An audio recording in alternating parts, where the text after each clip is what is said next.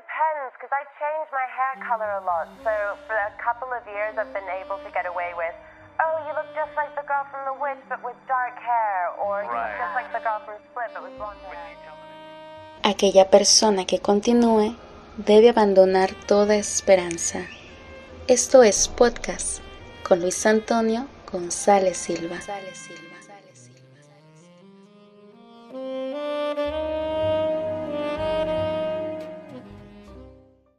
この番組はご覧のスポンサーの提供でお送りしました。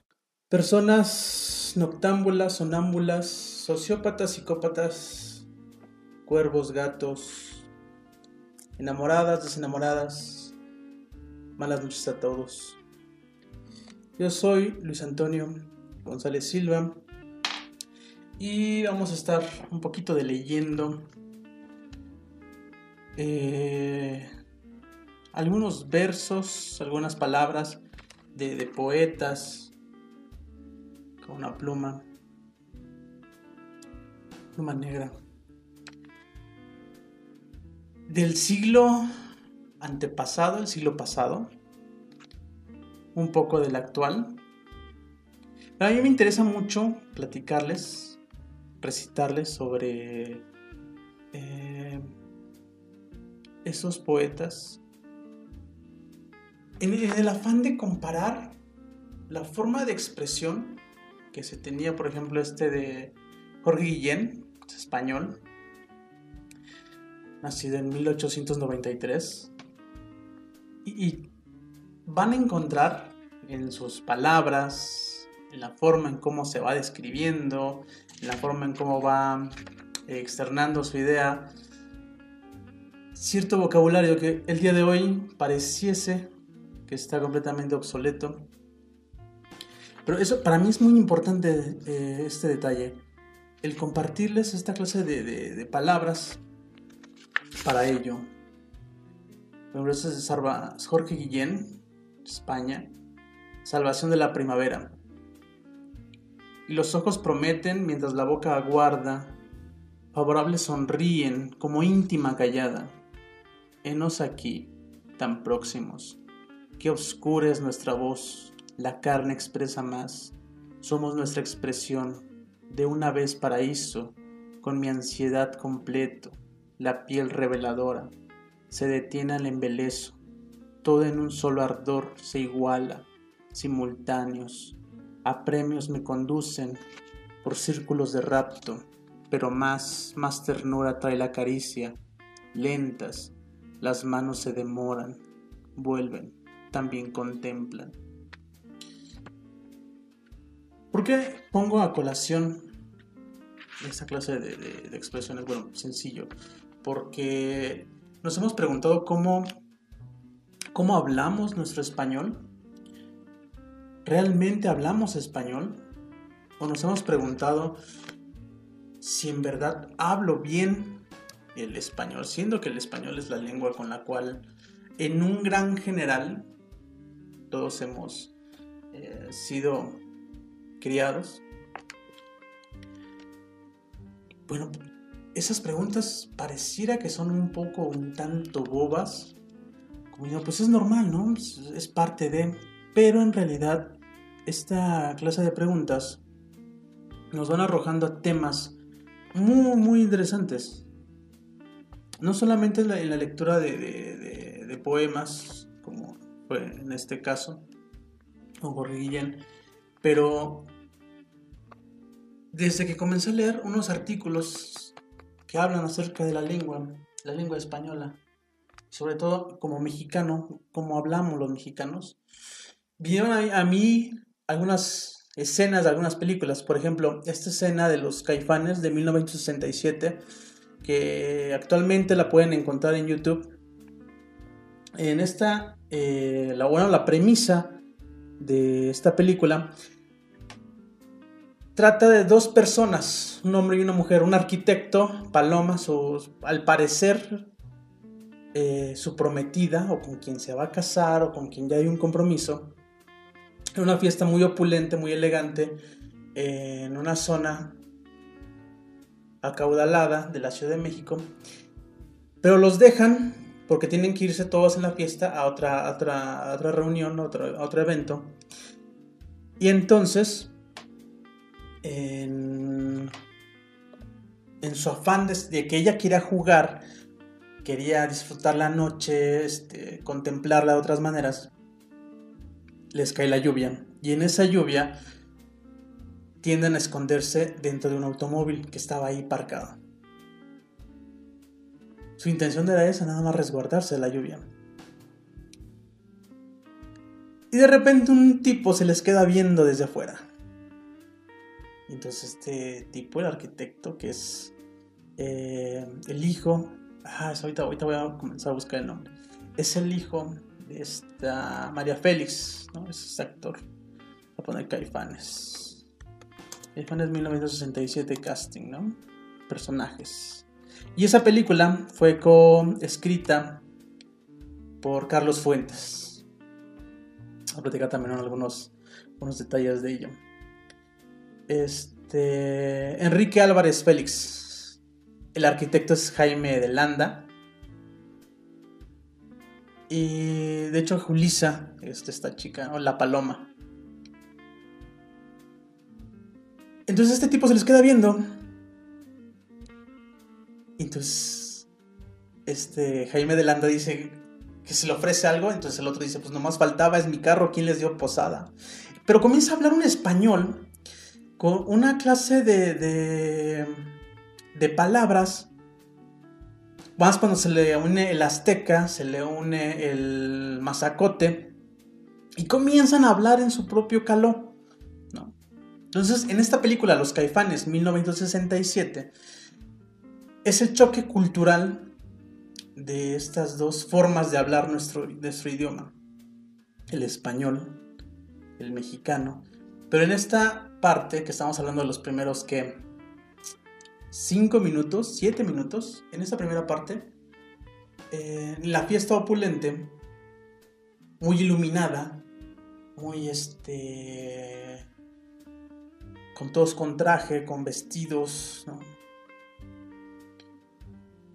En esta fiesta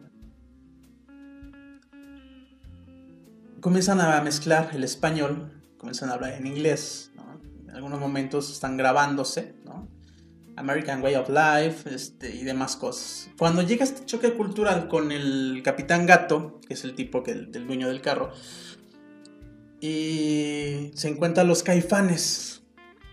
Y entonces Paloma le pregunta a su novio, ¿no? ¿Qué es un caifán? Y él le contesta, son pachucos. A lo cual el capitán gato dice, no, ese es el papa grande. Nosotros somos caifanes. ¿Qué son los caifanes? Los que pueden todo. Nada más estamos esperando al estilos. El estilos es Oscar Chávez. Entonces cuando llegan estas personas, dicen, bueno, ¿sabes qué? Ya nos, nos salimos del carro. No, no, no, espérense, los llevamos a algún lugar. Nada más vamos a cargar más gasolina y entonces este, ya los dejamos en algún, algún lado. Ellos querían ir a reforma. Y ahí se desenvuelve la trama. Llega a ese punto en el que están en la gasolinería y comienzan a hablar otra vez en su calor. Que hasta, la, el personaje de Paloma dice, míralos, parece que hablan otro idioma. Dice, ¿cuánto le vas a echar? No, pues un, un Diego. No, mejor un ojo de gringa. Y realmente para estas dos personas que son opulentes, no entendían. Pero estas personas opulentes, para que no, les entendían, estas otras, otras más, los caifanes, comenzaban a hablar en inglés. Y me parece increíble la escena en la cual están hablando en inglés y se comienza a escuchar fuertemente el sonido de autos, de camiones, claxon, sonidos de ciudad en la noche. Porque es la perspectiva que los caifanes podían obtener al momento de escucharlos. Al no saber nada de inglés, su, su oído no los detectaba. Y prefería, bueno, no, no estoy entendiendo nada, captaban el sonido ambiental. Entonces la trama se desenvuelve en que estas dos personas, al momento de que se encuentran con los caifanes, estos dicen, bueno, nosotros vamos a ir al bar Géminis. Y ella dice, sí, vamos, vamos, vamos. Entran y se van con ellos. Entonces es el choque cultural de, nuestra, de nuestro idioma en español.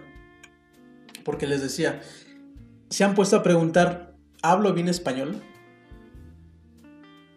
¿realmente estoy hablando español? ¿Estoy hablando bien el mexicano? ¿Qué es hablar mexicano? En el norte de nuestro país, sin, incluso se puede mezclar el español con el inglés, pero son frases en inglés. No es que sean bilingües, ¿ok?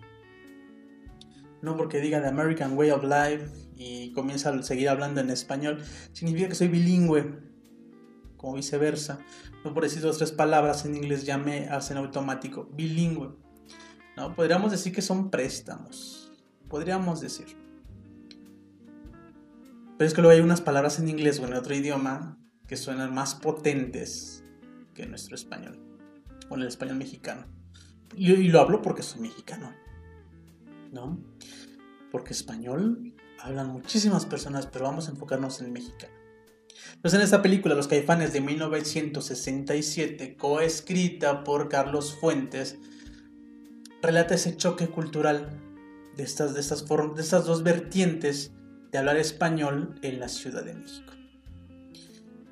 Y es muy interesante cómo el arquitecto, el tipo así recto, intachable, es este Enrique Álvarez Félix, interpretando a Jaime de Landa, no se acopla, que hasta ellos mismos les comienzan a hacer este...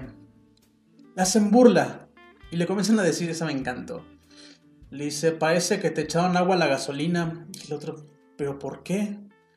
Porque no estás jalando parejo.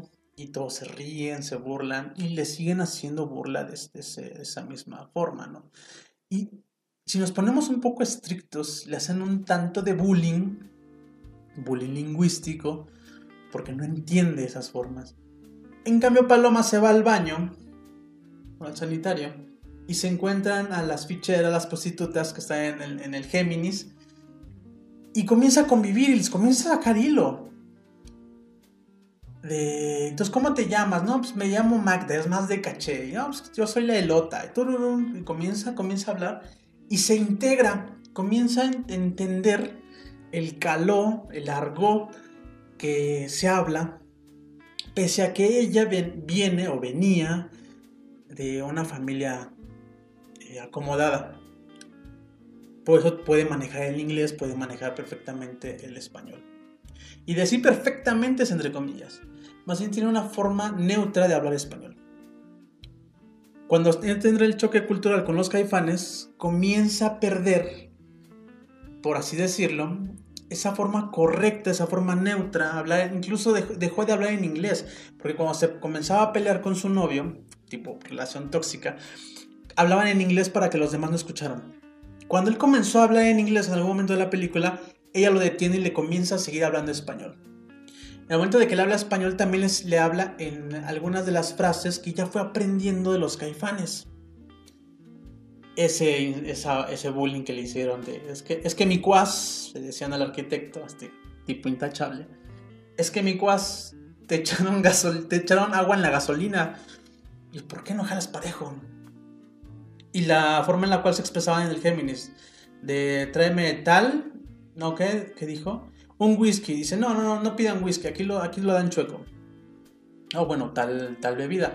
Dice, no, no, no, aquí es de muy baja calidad. Mejor vamos a pedir esto y este... Con unas Pepsis. Pero cuidado, le dijo el mesero, no me voy a dar sobrinas. Y, y Paloma decía, bueno, ¿qué son sobrinas?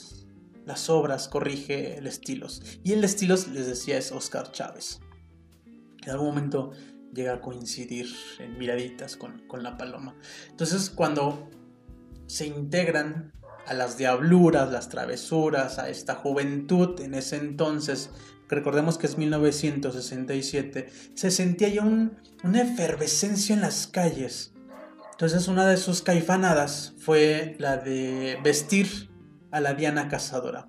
Robaron algunas prendas en, otro, en otra travesura nocturna y de las que sobraron, o las que se pudieron llevar, vistieron a la Diana cazadora. Y Paloma estaba risa y risa y ya comenzaba a entender la dinámica de ellos, ya comenzaba a leer su, su comunicación no verbal, cosa que el arquitecto, que es Jaime de Landa, no podía, se detenía en esa lectura.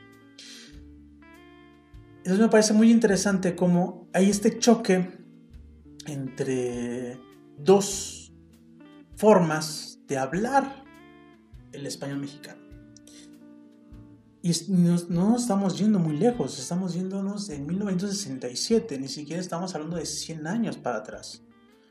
Y como desde otra perspectiva, con el momento de que no se integraba este personaje, los demás, que era el Mazacote, el Estilos, el Capitán Gato, el Azteca, lo agobiaban. Y entonces por todas las travesuras que fueron llevando y todos los lugares a los que fueron visitando, ella pierde ese vínculo de mantener esa rectitud y sentirse libre. Tanto que cuando comienza ya a flirtear con el estilos, este... Hay una frase que me encanta que es en, la una vecindad. Se pueden esconder una vecindad. Entonces en esa vecindad, ella hace ver, se los, porque era una vecindad en la Ciudad de México, y tenía estos, estas reminiscencias arquitectónicas de neocolonialistas, por así decirlo, por así comentarlo, en las cuales ella dice, es los palacios olvidados convertidos en vivienda. Y luego ella hace ver que tiene frío. ¿no? Se, toca los brazos, cuando se abraza a sí misma, dice tengo frío. Y el estilo dice una frase que me parece magnífica. Dice, el frío que sientes de noche es por andar tan desperdiciada. ¿Ya qué? No, nada. Son interrumpidos por 13. El número 13. Un vendedor de cachitos de lotería se termina en 13. Este es el número ganador. Qué, interesante también todo el simbolismo que lleva esta película, Los Caifanes 1967, que es hermosísima para poder entender este choque entre un idioma que nosotros creemos, hablamos bien. Porque te das cuenta que cuando platicas con personas del norte, con personas del sur, del altiplano, de la península de Yucatán, pese a que es el mismo, la misma lengua, tiene unas variantes que a veces nos cuesta entender, pero por puro y mero contexto nos vamos dando una idea. Eso me parece asombroso. Por eso les empezamos, más bien empecé. A menos que sean mis 33 personalidades más, a comentarles de esta, este poema de Jorge Guillén, en español, 1800. 93 me parece. Y la forma en cómo, se expresaba, la forma en cómo eh, hilaba las palabras. Y luego de ahí a esta referencia de los caifanes de 1967 que podría abundar en la trama. Sale Carlos Moensibais en, en la misma. Pero en esta trama de los caifanes lo más interesante es el choque de las dos lenguas. Bueno, el choque de la lengua mediante eh, dos perspectivas culturales. Que eso sería lo correcto. Y es cuando te pones a pensar, ¿cómo hablo mi español? ¿Realmente estoy hablando mi español? ¿Qué clase de español estoy hablando? En mi caso, lleva incluso a tener esta clase de eh, extranjerismos, ¿no? que bueno, ya desde el 2012 la RAE ya tiene como estipulado el estado, estado, estado no edenismo, ah, vamos a decirle el extranjerismo estadounidense. Pero también tenemos ya palabras argentinismos, tenemos colombianismos dentro de nuestro, nuestra forma de hablar, ¿no? Por ejemplo, y gracias a las series que muestran cierta manera o cierto, ciertas tramas en Colombia. Por ejemplo, Betty la Fea, por ejemplo. caso eh, fortísimo de, ello y cómo tenemos a, a, copiar y asimilar ciertas, ciertas, ciertos colombianismos. En argentinismos, el voceo, y algunas otras más de, de Sudamérica. Al igual que ya comenzamos, al menos el 2021, comenzamos a meter ciertas palabras, ciertas expresiones españolas. Por ejemplo, el ala, o el madre mía, o el chica, que son muy, muy, muy de, de, de, España. Que en algún momento en México, me parece que por los 80s, 90s, se comenzaba a decir el tío, pero ganó más el bro o el brother eh, obviamente la cercanía con, Estados Unidos. Pero nuestro español sigue, sigue, sigue cambiando y pese a hablarlo en el mismo país, que por cierto México, México, nuestro México, no tiene una lengua oficial. En febrero del 2020 se hace ver una iniciativa para oficializar la lengua en, este, en México no se ha tenido como que resolución al respecto, pero no tenemos lengua oficial. Si me lo preguntan a mí, a mí me gustaría que cada estado tuviera esa independencia de decir mi lengua oficial es este, el español. Pero mi lengua estatal es una lengua o dos lenguas o tres lenguas de pueblos originarios. ¿Por qué de esta manera? Porque si es estatal ya se toma como un elemento que da cultura, un elemento que se suma a la cultura del, Estado. En México podría sucederse de esa manera, aunque me gustaría más que fuera que México tuviera la lengua, la lengua español como cooficial con n cantidad de lenguas de pueblos originarios pero entramos ya en un debate muy, muy delicado porque o son todas o son las mejores. Y decir las mejores todavía resulta horrible. ¿No? Porque ¿cuál, es ese, ¿cuál sería el criterio para decir cuáles sí entran, cuáles no?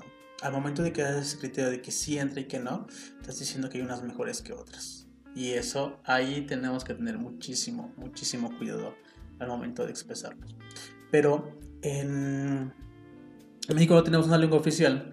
Pero por lo mismo tenemos esas facultades de tener esos préstamos de, otra, de otros, otros países.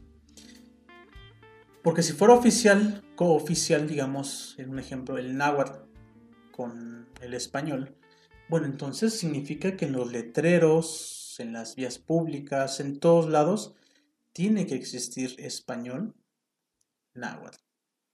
Vuelta a la derecha, alto, tiene que hacerse también en náhuatl, porque serían cooficiales. Entonces también es como que, uy, ¿cómo haríamos esa transición? Pues a mí me gustaría que fuera lengua oficial español, lengua nacional, la n cantidad de lenguas de pueblos originarios porque entonces ya le das un prestigio a esas lenguas de preservarlas y que son elementos que fomentan, preservan y abundan en la identidad cultural. Una opción, les digo, para mí viable sería que cada estado tenga su independencia. Sabes que Hidalgo, sabes que Guerrero, sabes que este, el que quieran. Mi lengua oficial es el español, pero mi lengua estatal es estas otras. Y les das prestigio. Ojo, porque una lengua necesita su prestigio. Y pongámoslo así. En el ejemplo claro de una persona en la Ciudad de México que está hablando inglés, dicen, claro, es estadounidense. Mínimo, ¿no? O, lo dices de manera despectiva, es gringo, dices, bueno, entonces ya, ya incluso ya le das como que cierta, cierto valor a esa persona que no debería hacerse, pero le da cierto valor. Pensando que en Estados Unidos el 80, más del 80% de las personas que viven en Estados Unidos son monolingües. Es decir, solamente hablan inglés.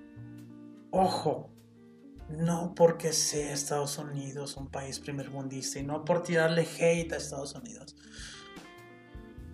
Pero más del 80% de los estadounidenses solo hablan una lengua, el inglés. Y eso es un dato bien curioso. Y Estados Unidos tampoco tiene lengua oficial, pero sí sus estados tienen, esa independencia de declarar, haber declarado lenguas oficiales en sus estados. 31 estados de Estados Unidos, su lengua oficial es el inglés, pero no se puede hablar otra, otra lengua. Lo oficial, oficial, oficial, todos los documentos, escuela y demás, inglés. Solamente me parece que es Luisiana con con es inglés con francés. Alaska con las lenguas de pueblos originarios y el inglés. Eh, New Mexico es español y es inglés. Y este Hawái es el hawaiano y es el inglés. Entonces toda su simbología, todos sus trámites y demás papeleos y de, carácter público este, están en los, dos, en los dos idiomas. Entonces es bien interesante cómo estas situaciones de lengua nos pueden llevar a un, debate que realmente a veces es muy agresivo, porque tenemos esta idea de defender nuestra lengua. No está mal, solamente que debemos tener cierta delicadeza y empatía en la forma en la que nos, expresamos, porque podemos coquetear sin querer con, con actitudes fascistas. Y es cuando seguimos con la pregunta, ¿cómo hablo mi español? ¿Cómo realmente hablo mi español? ¿Hablo bien español, para empezar? Eh, e incluso, ahorita ya no tanto, pero hace que 20 años se hacía la distinción de español, que era todo Latinoamérica, castellano, que era todo lo de España, cuando realmente era lo mismo. Y, más atrás se decía que era el norteamericano. No, era, era el americano, lengua americana. El español, porque pues, era del, territorio, bueno, el continente americano. Entonces el español tenía tres nombres, el americano, el español y el castellano. Ahorita nada más es español. Pero antes teníamos esta distinción y le damos prestigio. Y en algún momento este, de hecho, hay universidades, la Universidad de Chile, no me acuerdo cuál Universidad de Chile, pero hay un texto, un artículo, en la cual hacían referencia en una investigación de que eh, quien hablaba mejor español en el continente americano era Perú, porque en algún momento Perú fue la capital del... O, sí, fue la capital de todo el continente, quien le rendía cuentas al reino de Castilla en ese entonces. Y luego se creía que en Perú se hablaba muy bien el español. Que, que en Chile no se hablaba muy bien el español. De hecho, vimos la misma universidad, esta universidad chilena que ahorita no me voy a acordar el nombre, eh, lo comentaba. A ver si ahorita encuentro el texto. Pero e, es eso. ¿Hablamos bien español? Pues sí, si lo hablas, lo entiendes, lo escribes, hablas bien el español. ¿No? Porque este, de, otra manera, ¿cómo? Y aquí es donde les digo el prestigio. Cuando tenemos esa clase de situaciones de prestigio, de cuando ya una persona está hablando en inglés, decimos, claro, es, es bilingüe, American Way of Life. Inmediatamente ya lo ves con otros ojos, que no debería hacerse. No debería hacerse porque entonces ahí viene una discriminación, viene un bullying lingüístico. Y en Estados Unidos ha pasado, y no les estoy mintiendo, métanse y chequen videos en, YouTube, noticias que, existen, en las cuales si una persona de tez morena está hablando español, en Estados Unidos, en ciertos estados, está hablando español, inmediatamente le dicen que se vuelva a su país, que se vuelva a México. Y pues obviamente español lo hablan muchísimos, muchísimos más países. Pero si una persona de tez blanca habla español en Estados Unidos, le dicen que se vaya a España o que se vaya a Argentina. O sea, también el color de piel junto con la lengua crean un bullying lingüístico atroz y no debería. Y lo entiendo, o sea, 31 estados de Estados Unidos han oficializado la lengua oficial que es el inglés, pese a que Estados Unidos no tiene una lengua oficial. Y lo entiendo, entiendo que quieran defender, pero les digo, eso flirtea mucho con, ideas fascistas. Y no debería darse, no debería hacerse. Y nosotros lo hacemos, nosotros no nos quedamos atrás. Cuando escuchamos un acento salvadoreño, un acento hondureño, un acento panameño, inmediatamente ya tronamos los dedos y nos vamos a la, discriminación del prejuicio. Solamente porque es, es la misma lengua, la lengua española, pero el acento le quita o le da prestigio. Porque no es lo mismo escuchar, y es obvio, no es lo mismo, el acento salvadoreño, el acento argentino. Y entonces cuando escuchamos un salvadoreño, inmediatamente le caen todos los prejuicios. Y también le caen prejuicios más positivos que negativos al argentino. El argentino ya van como estos clichés que, que, bien acostumbramos. O a, mí como mexicano, cuando yo platico con personas o tengo eh, conferencias, pláticas con personas de, de, Sudamérica, inmediatamente me dicen, no mames, güey, ¿no? Yo pues, jamás me expreso así, o sea, pero se cree que como mexicanos siempre estamos diciendo, no mames, güey. Pero en ese acentito, en esa cantaleta, no mames, güey. Y dije, bueno, pues sí, hay un cliché, hay un prejuicio también hacia nosotros como mexicanos. Sobre todo que somos como muy somos el Ned Flanders de Estados Unidos, ¿no? Por la cercanía que tenemos. Pero crea prestigio, ¿no? La lengua crea prestigio, el acento crea prestigio. Y con esa clase de detalles es con la que vivimos continuamente. En la península de Yucatán hubo fenómenos también muy interesantes en cuestión de la lengua, ya que por hablar maya discriminaban. Y espero, realmente espero que no se siga haciendo, pero en otras, en en el altiplano, si hablas una, lengua de un pueblo originario, también hay discriminación. Se supone que son nuestras raíces, ¿no? Que son emblemas que dan cultura, que dan identidad cultural. Pero hacemos la discriminación y le quitamos el prestigio a su lengua. Y las personas donde su lengua no es valorada y respetada tienden autorreprimirse y a decir, no le voy a enseñar a mis hijos mi lengua, porque yo tengo miedo que sufran la discriminación que yo estoy sufriendo o que yo viví. Y eso, al momento de que no tienes un valor y un respeto por las demás lenguas y no las tratas con un, un prestigio, equitativamente, el país condena a las demás, si ese país se convierte en un cementerio de lenguas. Estados Unidos es catalogado como el cementerio de las lenguas. Todas las lenguas van a morir en Estados Unidos. México no se queda atrás, ¿eh? Si no es por la lucha de varios activistas, de varias personas que están fomentando, preservando esta, la lengua de pueblos originarios, estaríamos tronadísimos. Y hay que tener muchísimo cuidado con ello. Muchísimo cuidado. Porque no se trata de rescatar, ojo, no hay que rescatar esas lenguas. Hay que valorarlas, respetarlas y tratar de mostrar que si hablan, ya sea ñanyú, ya sea náhuatl, zapoteco, mixteco, maya, no los hace menos. Al contrario, son personas que incluso saben su lengua y además español. O sea, vamos, son bilingües. Cosa que no toda la mayoría de mexicanos tenemos esa oportunidad. Pero le damos más prestigio al inglés, le damos más prestigio al francés, al alemán, al coreano, al chino, al japonés. Tenemos esta idea de prestigio de la lengua. Malsana, pero la tenemos.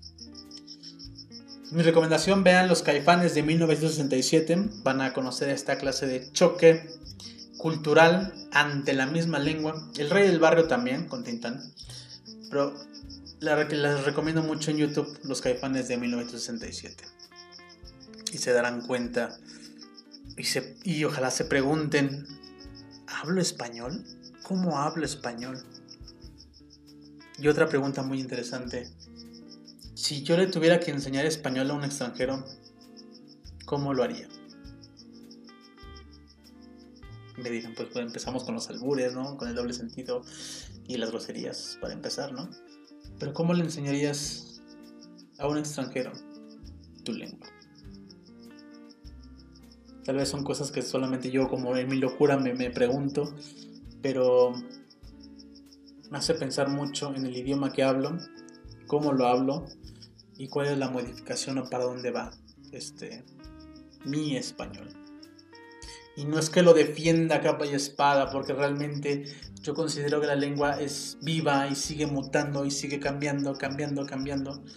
Y a mí me encanta ser como un observador Pokémon, pero de mi lengua de las otras más, obviamente de esta. Aunque algunas cosas se me pasan por ser obviamente mexicano, pero se me, se me van. Así que los caifanes de 1967 con... Vamos a ver, aquí tengo el cast. Él es con Oscar Chávez, con Sergio Jiménez, con Enrique Álvarez Félix, con Julisa Monsiváis, eh, coescrita por Carlos Fuentes para que se una idea de cómo es el choque cultural de nuestra lengua ante dos perspectivas. Y dejo la pregunta que sigo insistiendo, ¿cómo hablas español? Yo soy Luis Antonio González Silva. Muchas gracias. Neutras noches. Neutras noches. Esto fue podcast con Luis Antonio González Silva. You.